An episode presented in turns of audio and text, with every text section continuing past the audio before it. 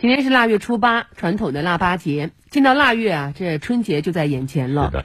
回家过年是每个人心中抹不去的情节。每逢春运来临，背上行囊，带着一年的收获和期盼，踏上回家的路，和家人团聚是最重要也是最温暖的时刻。那再过几天，二零二三年的春运马上就要开始了。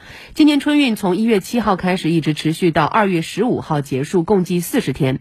眼下随着疫情防控政策的调整，有很多在外工作的人也已经开始准备回家过年的计划了。是的，为了做好今年的春运工作，近日国务院。应对新型冠状病毒感染疫情联防联控机制春运工作专班印发了《二零二三年综合运输春运疫情防控和运输服务保障总体工作方案》。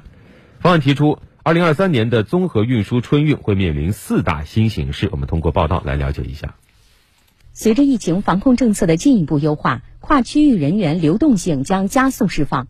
二零二三年综合运输春运疫情防控和运输服务保障工作面临新形势：一是客流将从低位运行加快反弹，客流总量可能出现大幅度增长；二是能源、粮食等重点物资及医疗、民生等物资运输任务艰巨；三是春运期间人员流动、货运物流活动密集，人员交叉活动频繁，交通运输从业人员感染风险高。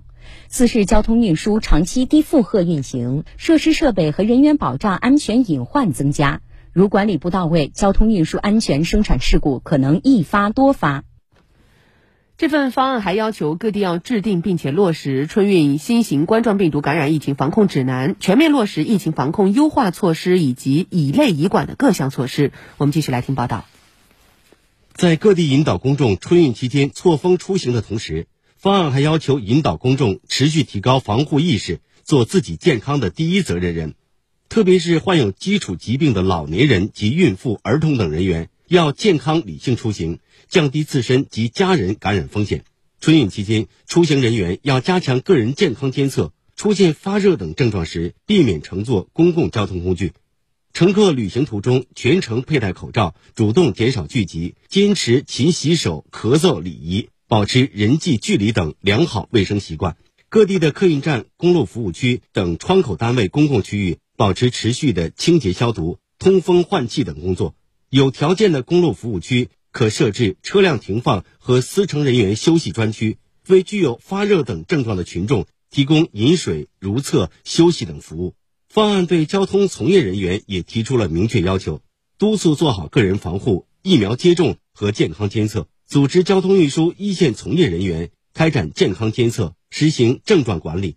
从业人员要尽可能减少社会面接触，倡导两点一线生活，落实涉疫报告要求。如出现发热等症状，必要时可开展抗原或核酸检测。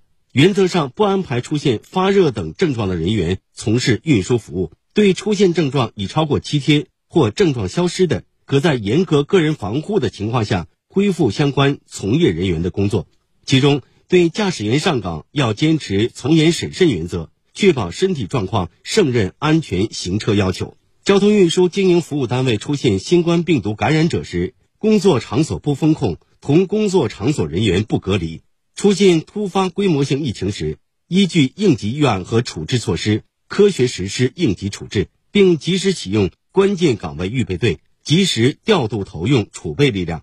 确保春运期间重点枢纽场站不关停，重要运输通道和线路服务不中断，重点物资运输不断链。